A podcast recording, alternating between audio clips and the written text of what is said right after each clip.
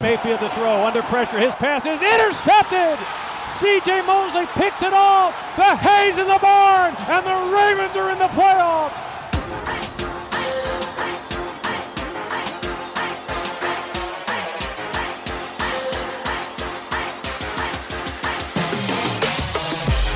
Mayfield with time throws, deflected and intercepted at the 40 yard line. Jimmy Smith Jackson throwing down the seam. He's got his rookie tight end Andrews. He's at the 30 yard line. Jets a tackle 20, 10, 5, touchdown Ravens. Ja, hallo und herzlich willkommen zur nächsten Folge des German Vlog Talks. Ja, äh, wir kommen aus einem Sieg gegen die Cincinnati Bengals, stehen jetzt bei 4 und 1 und haben zu Hause gegen die Cincinnati Bengals mit 27-3 gewonnen. Ähm, Manuel, wie immer an meiner Seite, dein Take zu dem Spiel. Ja, aber erstmal von mir ein schönes Hallo an alle da draußen. Ja, das Take ist kurz und knapp. Ähm, ich glaube, man kann mega zufrieden sein. Was für ein geiles Defense-Spiel. Offense hat das gemacht, was er machen sollte, nicht mehr und nicht weniger. Geiles Spiel für, für mich eigentlich könnte man direkt weitergehen zum nächsten Gegner, aber natürlich gibt es da einiges noch zu berichten, weil war ja ein schönes Stats-Spiel. Genau, du hast es angesprochen. Ähm, die Offense ist noch nicht in, ja, ist nicht in äh, Fahrt gekommen in dem Spiel, was ähm, ja in meinen Augen hätte eigentlich deutlich, deutlich, ähm, gerade nach dem ersten Viertel, hätte es eigentlich schon mehr als 10-0 stehen müssen, stehen sollen. Also zwei, drei Touchdowns hätten da schon mehr drei, ähm, sein können. Ähm, mit, ja, mit einer Offense in Normalform, sag ich jetzt mal. Ähm, ich würde sagen, steigen wir auch direkt bei der Offense ein. Ähm, allen voran, wie immer, Lama Jackson. 19 Würfe hatte er, 37 Wurfversuche, konnte dabei 180 Yards machen, zwei Touchdowns und eine Interception. Ein Quarterback-Rating von 63,3. Ähm, ja, wie hast du seine Leistung gesehen? Ja, also das ist so dieses äh, Dr. Jekyll und Mr. Hyde für mich momentan auch. Also im ersten Quarter eigentlich gut, gute Pässe angebracht, auch wieder sehr passlastig das Ganze gewesen, bis auf der eine wunderschöne End-Round, wo sie gemacht haben. Ähm, wie beim letzten Mal, da wiederhole ich mich, er macht unglaublich starke, krasse Würfe. Und dann sind wieder Würfe dabei, wo, wo er völlig off sind, sage ich mal, auch mit den Receivern. Aber im Grunde genommen war es, ja, wie soll ich sagen, eine solide Leistung. Es ist in Ordnung. Er hat zwei Touchdown-Würfe. Die Interception kam kurz vor der Halbzeit, wo sie, sage ich mal, unnötig was probiert haben, meines Erachtens. Ja, man darf halt nicht immer dieses, wow, ich mache 200 Yards mit den Beinen und 300 Yards durch die Luft. Das dürfen wir einfach nicht erwarten und das zeigt sich gerade so. Es ist ein gutes Mittelmaß, also ein guter Mittelwert, sage ich mal, für ihn gewesen. Ja, es hat gelangt. Fertig. Ja, ähm, das fasst es eigentlich ganz gut zusammen. Es hat gelangt, ohne jetzt äh, respektlos zu sein. Ähm, es waren dann nur die Bengals und wir wurden dann noch von einer starken Defense getragen, kommen wir später noch zu. Ähm, aber gegen stärkere Gegner wäre dieses Spiel enger geworden. Und ähm, ja, ja gerade ähm, Jackson, ich würde sagen, das war mit sein, einer seiner schlechtesten Spiele im Jersey von den Baltimore Ravens. Ähm, da waren viele, viele Würfe dabei, die hätten intercepted werden müssen. Ähm, ich kann mich da noch ein, an einen üblen Drop erinnern von den Linebackern von Cincy. Der hätte abgefangen werden müssen. Dann äh, die Interception an sich war auch, war zwar gut gespielt, aber auch der Wurf war schlecht. Ähm, kann man nicht einfach drum herum reden. Ähm, wie sehr glaubst du, äh, versuchen die Ravens Jackson als Runner zu verstecken mit dem, mit der Verletzung im Hintergrund? Oder im Hinterkopf? Also ich glaube, das, das ist der größte Hauptgrund momentan. Also sie schauen, wie es läuft. Wie gesagt, das erste, das erste Viertel war ja eigentlich gut. Sind sie komplett übers Feld marschiert, haben genau das gemacht, was sie machen sollen normalerweise. Ich glaube, die verstecken gerade sehr viel weil auch das restliche Spiel, es ist, es sah aus, als würden sie probieren. Er hat, meine, die Bengals kommen ja viel über den Vier-Man-Rush auch. Und die, die Mitte hat sich geöffnet und der ist nicht gelaufen. In jedem wichtigen engen Spiel wäre er selber gelaufen für die First Downs. Nee, er war in der Pocket, hat gescrambled, hat geschaut, hat probiert, jemanden anzuwerfen. Und das ist was, was, wenn es, sag ich mal, spitz auf Knopf stand, der würde er nie so machen. Er hätte genug First Downs erlaufen können. Und ja, sie halten ihn zurück, sie verstecken, sie probieren. Das gleiche ist mit der O-Line, da kommen wir dann auch noch drauf selbe Spiel. Also die versuchen gerade nur, sag ich mal, so viel wie nötig zu machen, damit sie das sauber runterspielen. Und es ist immer noch ein, ja, mit genug Vorsprung runtergespielt worden, das Ganze. Genau. Ähm, ja, ich denke, gerade mit der Verletzung äh, im Hinterkopf kann man äh, davon ausgehen, dass die Ravens auch einfach versucht haben, das Passing Game, ja, auch einfach mal, ja, dass da der Rhythmus reinkommt, die Abstimmung kommt. Da ist halt das Spiel nochmal was anderes als Training. Und ähm, die vier Preseason-Spiele darf man natürlich nicht vergessen, ähm, dass da einfach ne, der Rhythmus nicht gefunden werden konnte. Äh, und ich denke, das hat all, alles noch damit zu tun. Und, und ähm, ich hatte jetzt von Film Study Ravens mal reingehört.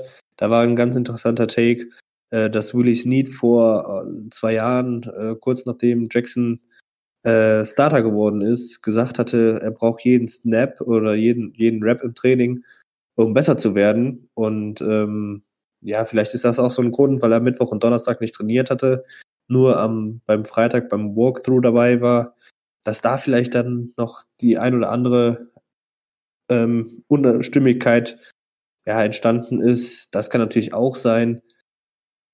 Äh, ja, also, wir müssen jetzt, nicht, dem, jetzt ein bisschen kurz, ja, kurz um dich zu bringen, also dem ist mit hundertprozentiger Sicherheit so. Äh, Gerade auf der Position und, und auch er, also müssen nicht rumreden. Er ist jetzt nicht das, keine Ahnung, das, das Wunderquarterback-Genie oder sonstiges. Der braucht seine, seine, seine, seine Trainingseinheiten, um sich darauf vorzubereiten. Das ist einfach so. Und ich, das glaube ich, also ich glaube ich wirklich, dass ihm das gefehlt hat. Noch dazu, ich meine, das, ich habe es nie von offizieller Seite gehört, sondern nur durch in, inoffizielle Kanäle, dass wohl angeblich ein guter Freund von ihm äh, am, am Samstag oder am Samstag noch verstorben sei. Weiß ich nicht, ob da was dran ist. Aber ich denke mal, die Knieverletzung und das dadurch raus resultierende fehlende Training beeinflusst ihn. Mit Sicherheit. Ja, kommen wir, kommen wir zur nächsten Positionsgruppe und äh, das macht mir tatsächlich viel mehr Sorgen und das sind die Wide Receiver. Ähm, in dem Spiel Marquise Hollywood Brown mit sechs Catches für 77 Yards. Ähm, Receiving Leader gewesen, dahinter wieder erwartend Mark Andrews mit 56 äh, Yards bei sechs Catchen. Aber das war's quasi auch schon. Willis Need kein Catch, Miles Boykin kein Catch. Ja, ähm, David Duvernay konnte noch zwei Catches verbuchen. Das war's. Wir reden hier von acht Catches durch einen Wide Receiver. Und ja, also das ist äh, in meinen Augen besorgniserregend. Und, aber, äh, aber, aber nicht denen ihr Fehler unbedingt. Also auf den All-22s waren sie oft genug frei. Und ich meine wirklich frei. Äh, er hat Jackson sie einfach nicht angeschmissen, angeworfen. Das ist tatsächlich so. Also sieht man in wirklich vielen Plays, die sind frei und er wirft sie nicht an. Er nimmt sogar öfters den schwereren Wurf zu Andrews in viel engere Fenster und übersieht einfach die freien Spieler. Ja, aber da sieht, da sieht man ja auch daran, dass irgendwas, also dass der Vertrauen. Chemie, dass die Vertrauen ja. einfach nicht ja. da ist. Was mich gerade bei Snead ein bisschen verwundert, äh, ich meine, in der Vergangenheit, in der Ver im vergangenen Jahr in den meisten Spielen ja doch dann ein ähm, ja, sicheres Target gewesen für Lamar Jackson. Wie gesagt, diese Saison noch unterm Radar. Miles Boykin wieder einmal äh, ja, off mit Lamar Jackson. Das gab ein Play, da dachte Jack, äh, Jackson, dass Miles Boykin tief geht. Boykin ist in die Mitte gezogen. Ähm, und das, sowas sieht man ja jetzt bei, gerade bei den beiden schon doch an jedem Spieltag, dass da die Connection einfach nicht da ist. Und das bereitet mir tatsächlich viel, viel mehr Sorgen. Das, das ist auch so, weil das Schlimme ist ja, jetzt nach den ersten fünf Spielen würde ich als gegnerischer Defense-Koordinator sagen, es ist einfach, nimm, tu Mark Andrews und Hollywood Brown komplett dicht machen und die Sache ist geritzt. Also. Das hatte ja, das hatte ja der Safety von den Cincinnati Bengals nach dem Spiel gesagt. Wir müssen einfach nur Brown und Andrews decken. Dann war die Offense, äh, ja, hatte die Gen Offense keine Antwort mehr.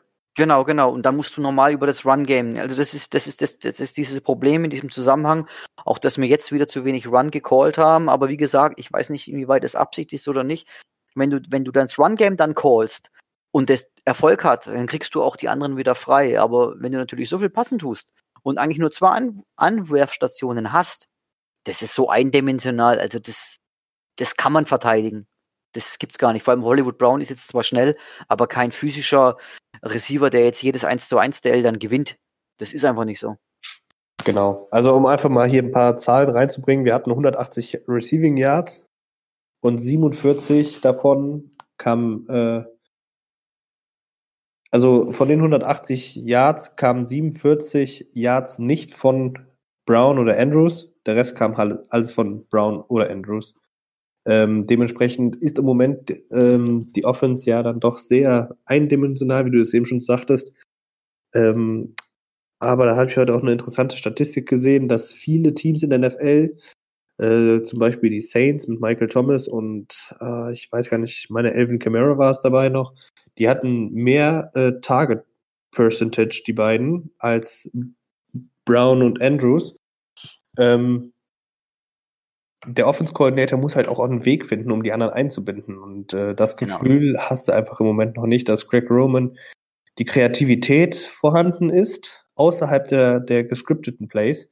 Ich meine, den Endaround von äh, Duvernay ja. sah man in Baltimore jetzt auch relativ selten in der Vergangenheit. Ähm, aber nach diesen gescripteten Plays wirkt das alles schon unkreativ und ähm, ja, als würde, würde man den Receivern keine Chance geben, da ein Play zu machen. Ja, also entweder äh, sie halten es wirklich zurück und, und schauen, dass sie so wenig wie möglich machen oder es klickt einfach noch nicht. Wobei ich eher dann auf das letztere Tipp dann, weil, ja, ich glaube, mit so viel Absicht macht das niemand. Ja, dann kommen wir noch zu den Running Backs. Was mich ein bisschen verwundert hatte, dass äh, J.K. Dobbins diese Woche nur einen Carry bekommen hat äh, den er dann mal eben für 34 Yards äh, nach vorne trug. Ähm, ja, wie, wie siehst du das? Also Mark Ingram mit elf, mit elf Läufen für 57 Yards. Ähm, jetzt auch nicht ganz so effektiv, wie man es kannte, aber macht halt seine 50 plus Yards. Und ähm, Gus Edwards mit sieben Carries für 25 Yards. Genau. Ja, also die können eigentlich, ja, das ist Schlimme ist, es wird halt so gesplittet durch diese drei jetzt, ne? Also sag immer jetzt gut, J.K. Dobbins hat jetzt nicht äh, so viel Carries gehabt, wie du gesagt hast, aber das waren halt gleich mal dann 34 Yards mit einem Carry. Ähm, ist auch verwunderlich. Also ich bleib dabei, das, das Running Back Team ist, ist exzellent. Es muss bloß der Weg gefunden werden, sie dementsprechend noch einzusetzen oder viel einzusetzen. Es ist zu wenig Run Game. Das wird einfach zu wenig gecallt. Das ist einfach so. Dafür ist es unglaublich eigentlich, dass wir so viele Rushing Yards überhaupt eigentlich zusammenbekommen.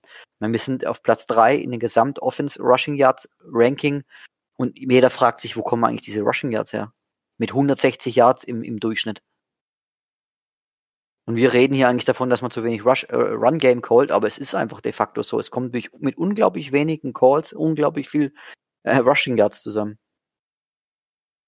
Ja, hier mit äh, 24 Carries insgesamt für 161 Yards. Äh, das kann sich auf jeden Fall sehen lassen. Das äh, stimmt schon. Ja, ähm, kurz und knapp zur, zur Offense. Ich denke, so einen kleinen Ausblick können wir ja dann gleich nochmal im, im, in der Preview zum Eagles-Spiel geben. Kommen wir noch ganz kurz auf die O-Line äh, eigentlich einen soliden Job gemacht, einen Sack zugelassen und ich glaube, es waren sechs Quarterback-Hits, die zugelassen worden sind. Äh, wie hast du die Right Guard Competition gesehen? Also es wurde ja immer von Drive to Drive mit McCurry und äh, Powers äh, durchrotiert, ähm, was mich ein bisschen überrascht hatte. Ähm, ja, wie hast du das gesehen? Ja, also das hat so ziemlich viele überrascht. Da habe ich auch Mitte der Woche einen sehr interessanten äh, Interview von Cole Jackson vom Russell Street Report mir angehört. Und der hatte gesagt, dass er das überhaupt noch gar nicht erlebt hatte, dass im Spiel so viel gewechselt wird. Und die Ravens haben das ja auch direkt nach dem Spiel gesagt, habe, äh, ja, das ist, dass sie das mit Absicht gemacht haben. Und eigentlich ist es sehr ungewöhnlich. Also da könnte man wirklich meinen, das ist schon fast Preseason-Charakter, dass sich so rumrotiert zwischen zwei Positionen, die direkt nebeneinander spielen, weil wir haben es ja schon oft genug erwähnt, äh, ähm, Absprache ist da alles, Kommunikation ist alles und wenn du so viel rotierst, ist das relativ schwierig eigentlich. Also ganz interessant, das, fügt sich auch wieder so ein bisschen so ein, ja, wir probieren es jetzt, weil wir haben alles sicher im Griff. Das tendiert eher so wieder in diese Richtung, finde ich, für mein Befinden. Ja, ähm, wobei ich fand es eigentlich ganz gut, beide mal zu sehen. Gerade äh, McCary hatte jetzt nicht sein bestes Spiel. Ähm, also man hat schon gesehen, dass er oft von der Defense Line äh, hin und her bewegt worden ist, äh, ja teilweise auch gepancaked wurde auf einem Play. Ähm, ja, Powers hat da sich schon besser angestellt. Jetzt hat äh, Phillips diese Woche noch ein, heute wieder mittrainiert. Das heißt, es steht da noch ein Fragezeichen hinter, ob er wieder spielen kann. Wenn ich jetzt sagen würde, Tyree Phillips äh, fällt noch einmal aus, dann kann ich mir auf jeden Fall gut vorstellen, dass Power, Powers der Starter ist, weil er sich einfach mhm. in dem mhm. Spiel besser angestellt hatte. Auch wenn er weniger Snaps hatte. Äh, er hat nur 16 Plays gehabt, während McCurry 45 Plays hatte. Dabei hat er aber zum Beispiel beim Runplay sechs verfehlt, sechs Blöcke verfehlt, äh, was bei 45 Plays halt einfach sehr viel ist in der Percentage. Ähm, ja. Ja. Ansonsten, der Rest der Line hat wieder gut gespielt. Skura scheint auch wieder auf dem Weg zur Besserung zu sein. Ähm, nachdem er dann doch Startschwierigkeiten hatte, gerade gegen die Browns, hat er jetzt ein sehr solides, sehr gutes Spiel ähm, ja, vollendet, sage ich jetzt mal. Äh, ja, da mache ich mir einfach keine Sorgen. Wir sind auf, auf dem Weg zu einer guten O-Line wieder.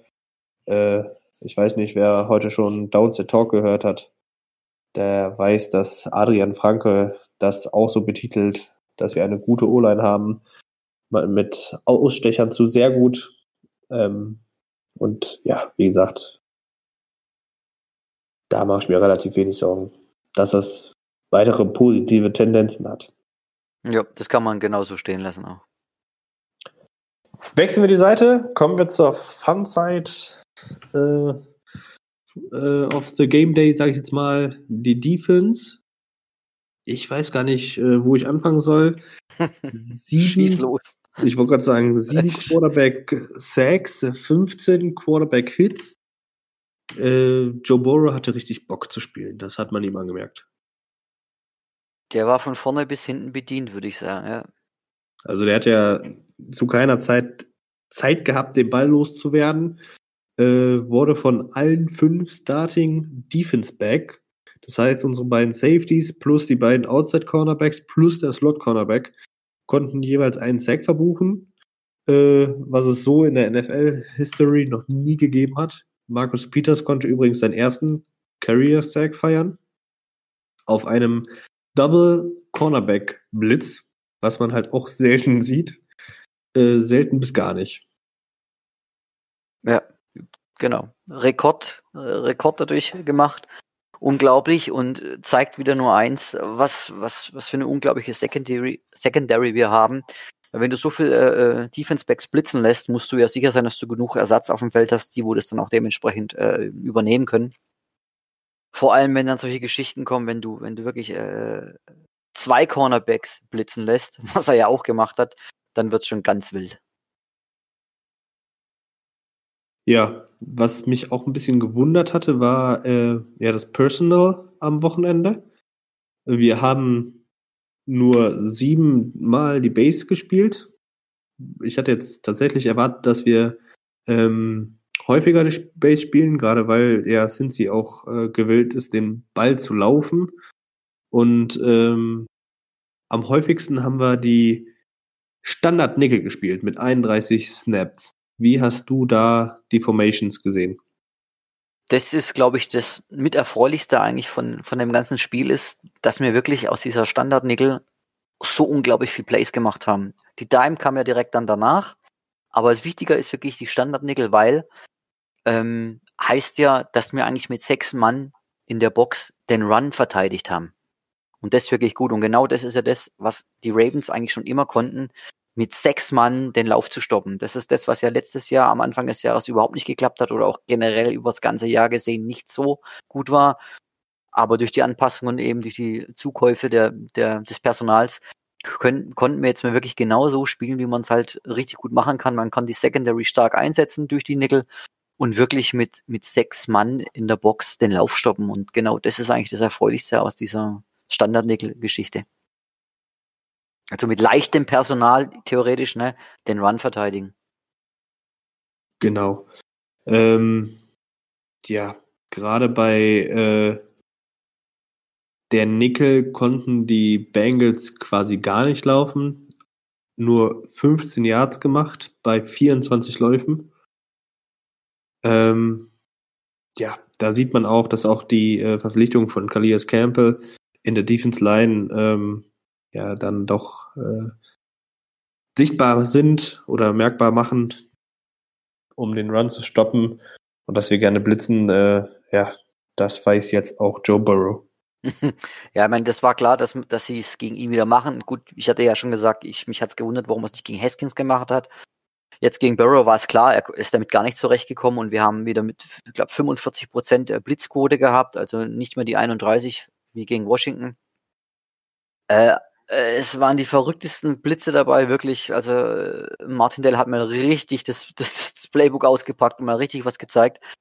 Ähm, ja, geht halt nur so, wenn du so gut den Lauf stoppen kannst und abgesehen von den wichtigen äh, Linemans haben wirklich, muss man ganz klar mal das Linebacker-Core rausheben.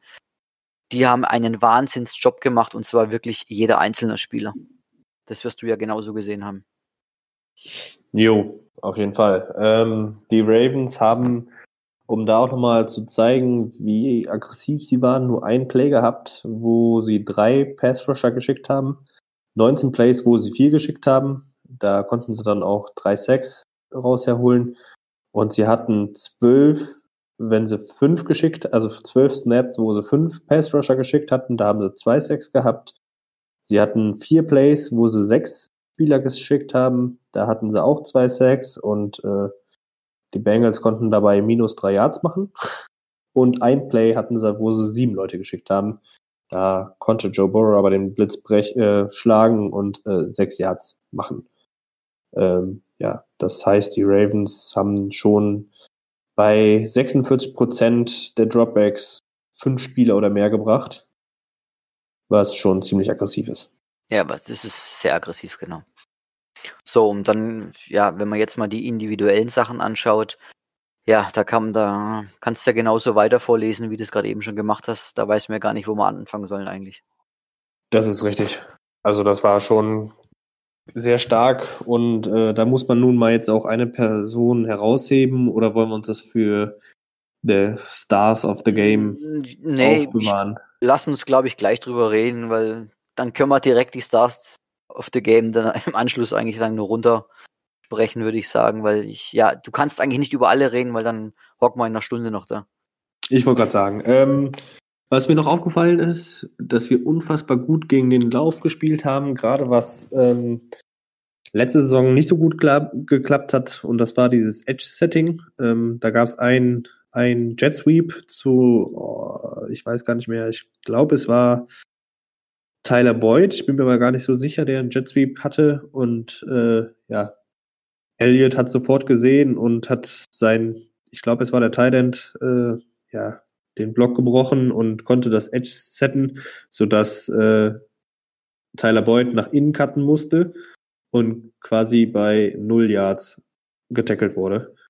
Ähm, ja, das sind so Kleinigkeiten, äh, die entscheiden aus, so, so ja, ob ein Play 50 Yards werden oder ob ein Play 10 Yards oder 0 Yards werden. Genau, das sind Kleinigkeiten, die man so nicht sieht, aber unglaublich wichtig sind, gerade weil du Elliot ansprichst. Es ist wie gesagt, nee, nicht, dass man jetzt sagt, okay, okay, der ist jetzt überall dran, aber er zeigt unglaublich seinen Speed. Wenn er, wenn er einen Run readet, er kommt sofort runter von der Mitte und tut unglaublich schnell den Weg verkürzen. Und ich glaube, das ist etwas, was uns die letzten drei Jahre doch sehr abgegangen ist. dieser unglaubliche Speed vom Free Safety. Ich meine, auch Earl Thomas war nicht mehr der schnellste, das, das wussten wir. Und auch davor mit Eric Weddle. Ne? Deswegen, also das ist gerade wunderbar anzuschauen, dass du wieder mal einen Free Safety hast, der wie von der Rande gestochen eben aus der Mitte kommt und die Plays macht gegen den Run. Oder auch Pass. Ja, dann würde ich sagen, kommen wir auch schon zu den Three Stars of the Game und äh, du darfst mit deiner Nummer drei anfangen. Okay. Ähm, meine Nummer drei ist tatsächlich jetzt vielleicht ein bisschen ungewöhnlich, aber das ist für mich äh, Jalen Ferguson. Weil er war ja, ist ja auch wirklich gescholten worden bisher in den letzten Spielen, auch von mir, dass er nicht wirklich so überragend gespielt hatte. Hatte jetzt ein wahnsinnig gutes Spiel gegen den Lauf. Nicht irgendwie in Sachen Pressure oder sonstiges, aber sein Lauf, seine Laufverteidigung ist unglaublich gut geworden. Gerade im, im, im Vergleich zu letztes Jahr, wo er doch einige Fehler hatte und das Contain nicht halten konnte, gab es jetzt zig Spiele, äh, Spielzüge, wo er das Contain wunderbar gehalten hat und auch schön die Back, die, äh, die Cutback-Route hervorragend zugemacht hat und dadurch sogar für ein Jahr oder so oder Minusjahr sogar tackeln konnte. Der hat mir total toll gefallen als, als, als wirklich sicherer Contain-Linebacker dieses Mal. Hat er super gemacht.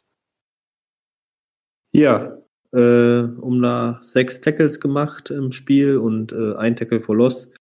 Kein Sack, aber du hast ja schon gesagt, gerade die Laufverteidigung ähm, war sehr, sehr gut. Für mich, meine Nummer drei ist tatsächlich der einzige Offenspieler. Und ähm, ja, es war dieses eine Big Play. Und da nehme ich einfach Devin Duvernay. Und ich finde, äh, ich bin mal gespannt, ob die Ravens es finden, ihn nach der Bye Week. Ähm, also ich gehe jetzt nicht davon aus, dass sie zum Eagle ihm eine größere Rolle geben, aber ob er nach der Bye Week eine größere Rolle bekommt, mit mehr Plays, mit mehr ja, Möglichkeiten.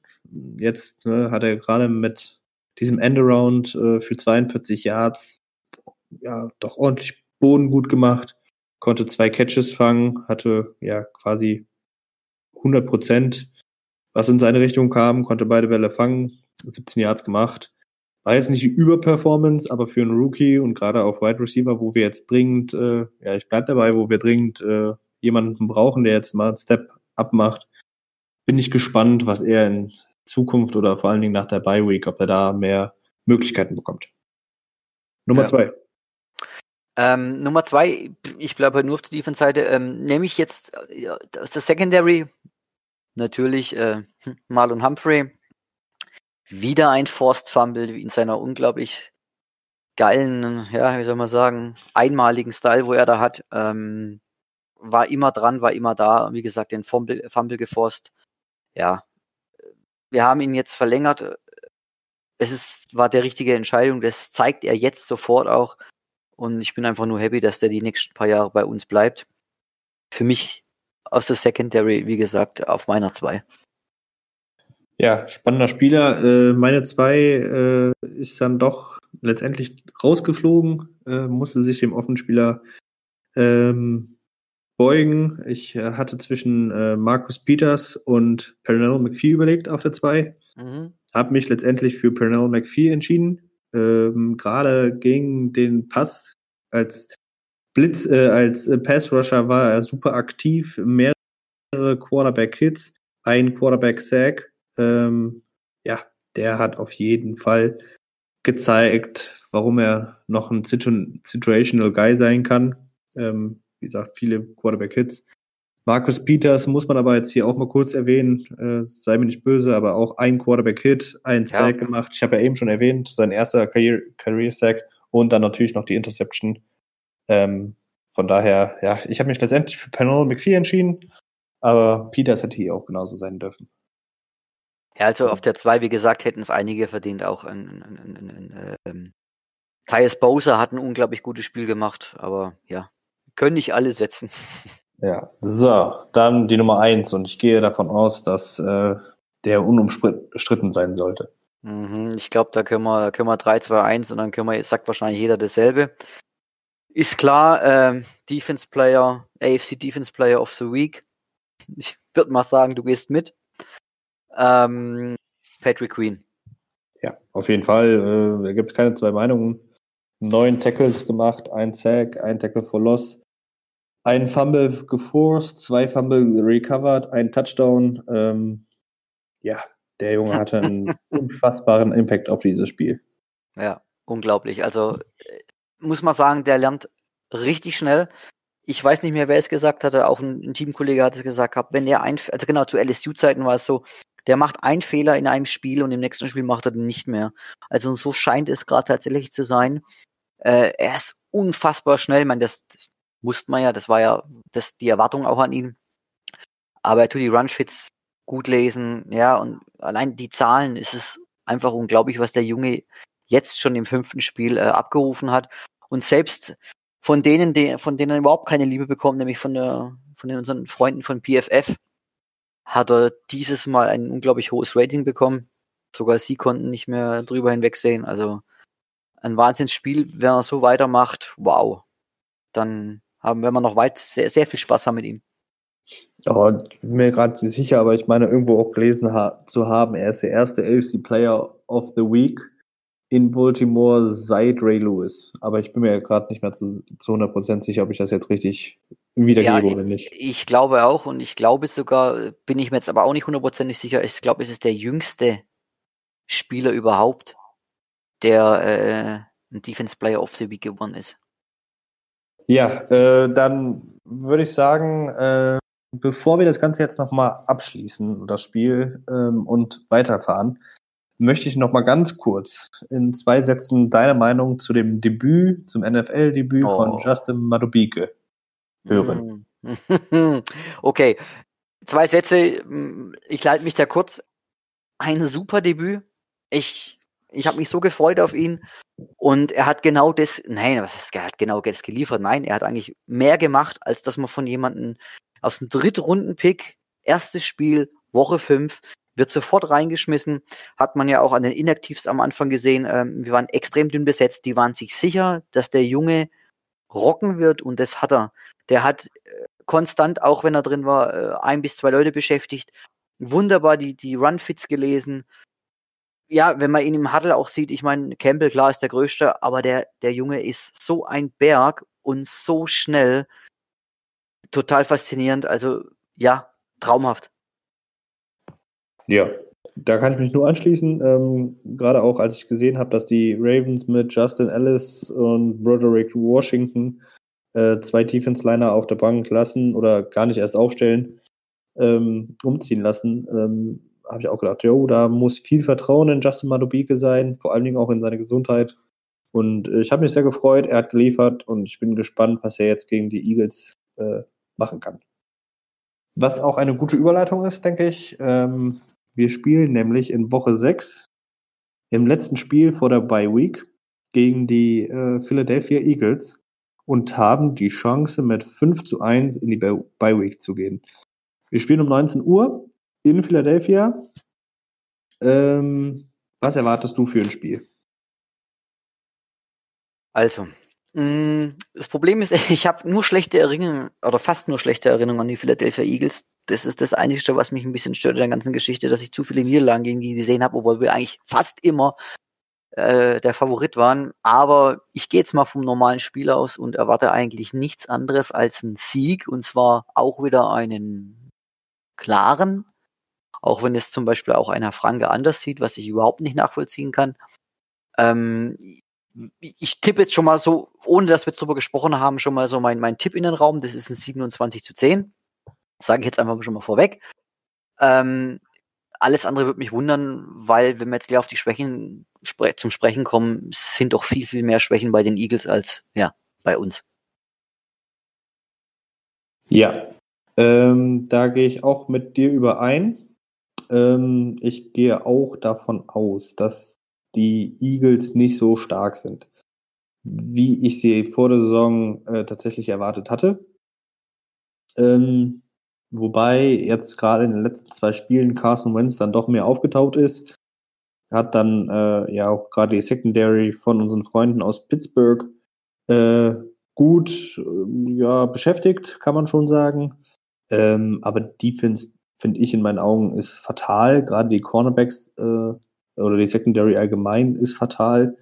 Und ähm, ja, ich bin gespannt, was die Ravens äh, da aufs Feld bringen. Gerade im Passing Game erwarte ich da doch relativ viel in dem Spiel. Ähm, wenn man jetzt so den Injury Report äh, folgen kann, dann soll ja auch noch der beste Cornerback von ihnen ausfallen mit äh, Darius Slay an einer Gehirnerschütterung. Und wenn er ausfällt, ja, da muss dann auch durch die Luft wieder deutlich mehr gehen, als es bisher war. Ja. Ja, also das Mismatch ist ganz klar Secondary plus äh, das Inside Linebacker Core bei denen oder das Linebacker Core allgemein, was laut und jetzt spreche ich nicht von mir, das kann ich auch gar nicht behaupten, weil so tief ich, bin ich bei denen gar nicht drin.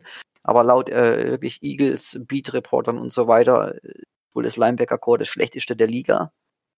Äh, kommen wohl überhaupt nicht mit Tight Ends zurecht. Heißt also, Andrews müsste eigentlich voll auf, aufgehen, das, das Konzept mit Andrews. Ähm, was sie wirklich stark sind, und das sind sie richtig stark, das ist die Defense Line. Das ist aber auch klar mit solchen Namen wie Burnett Hargrave, Fletcher Cox, ähm, ja, Brandon Graham, da, da ist klar, dass der Druck da ist. Haben unglaublich viel Sex, sind auf äh, Platz zwei, meine ich, der Sex, äh, mit 18 Stück. Also da haben sie richtig geliefert. Also an, der Line lag es nicht, dass sie so viel verlieren. Es war tatsächlich bisher eigentlich Carsten Wentz, der wirklich nicht gut gespielt hatte, aber wie du schon sagtest, die letzten zwei Spiele besser geworden ist, hat aber trotzdem äh, bisher in den Spielen insgesamt neun Interceptions geworfen und die hat auch konstant verteilt. Also eigentlich bei so jedem Spiel zwei, zwei Stück oder so. Also nicht, dass man sagen kann, er hat am einen Spiel gleich vier oder fünf irgendwie reingehauen und ist jetzt besser geworden. Also wirklich konstant hat er eigentlich Interceptions geworfen. Ähm, liegt auch bestimmt viel mit daran, dass die O-Line komplett aus äh, Backups besteht momentan, die aber wohl auch angeblich jetzt langsam zueinander finden, äh, da die Eagles ja extrem mit äh, Verletzungspech ja, unterwegs sind, ähnlich wie die 49ers. Ja, und deswegen, ja, auf beiden Seiten sehe ich, sehe ich nicht, wo, wo wir eigentlich verlieren sollten. Ja, ähm, du hast Carson Wentz angesprochen. Natürlich muss man bei Carson Wentz auch ähm, ja, seine Fähigkeiten, einem Sack zu entgehen, äh, noch ansprechen. Ähm, ich weiß gar nicht, ob du es gesehen hattest gegen Pittsburgh, wo er sich da bei einem Sack einfach drunter hergewunden hat ja, und der mhm. Spieler über ihn gefallen ist. Also das sind ja so die Plays, äh, die macht er auch regelmäßig. Das ist nicht nur ja Anfängerglück, sag ich jetzt mal. Nee, das ist äh, ja die, diese Kunst hat er, den Sex zu entgehen und auch auf spektakuläre Art und Weise. Da muss man dann diszipliniert sein und auch gerade beim Tackling diszipliniert sein. Ähm, dann äh, kriegt man ihn auch schnell zu Boden. Du hast die Verletzungen angesprochen in der O-Line, äh, auf Wide Receiver natürlich auch. Äh, Deshaun Jackson verletzt, äh, Elshon Jeffrey verletzt, Jalen Rieger verletzt, äh, JJ Arcea Whiteside bringt noch überhaupt nicht das, was man sich von einem Zweitrunden-Rookie äh, in der letzten Saison erwartet hatte. Und äh, ja, so kommt es halt, dass ein gewisser No-Name namens Fumagalli, ah, ich habe den Namen jetzt nicht ganz parat, äh, reiche ich nach. Troy Fumagalli, glaube ich, heißt er. Äh, ja, auf einmal gegen Pittsburgh 150 Yards macht. Travis Fulcam heißt er. Entschuldigung, Travis Fulcam, ja, gegen Pittsburgh mal eben 150 Yards gemacht. Ähm, muss man natürlich auch respektieren. Wenn man jetzt so den Reportern aus äh, Philadelphia trauen kann, dann sieht es bei Deshaun Jackson und Elton Jeffrey so aus, als würde die Möglichkeit bestehen, dass äh, vielleicht einer von den beiden oder sogar auch beide am Sonntag auf dem Feld stehen. Was es, unglaublich wichtig wäre. Für sie. Genau, für, für die wäre es unglaublich wichtig. Ähm, beide als questionable gelistet. Und ähm, ja, aber nichtsdestotrotz äh, bin ich sehr selbstbewusst und sage, dass unsere drei Cornerbacks ja dann doch genug Qualität haben, um auch ähm, ja Deshaun Jackson oder auch einen Elton Jeffrey aus dem Spiel zu nehmen. Peters sollte äh, dann den zweiten übernehmen. Da mache ich mir auch keine Sorgen. Und mit Marlon Humphrey im Slot, äh, egal wer da in den Slot geht, kann man nur hoffen, dass er weiß, wie man den Ball richtig hält und ihn nicht rausschlagen lässt. Ähm, genau. ja. Also da mache ich mir, also das ist ein Mismatch auf Seiten der Eagles, natürlich für uns äh, ein sehr gutes Matchup.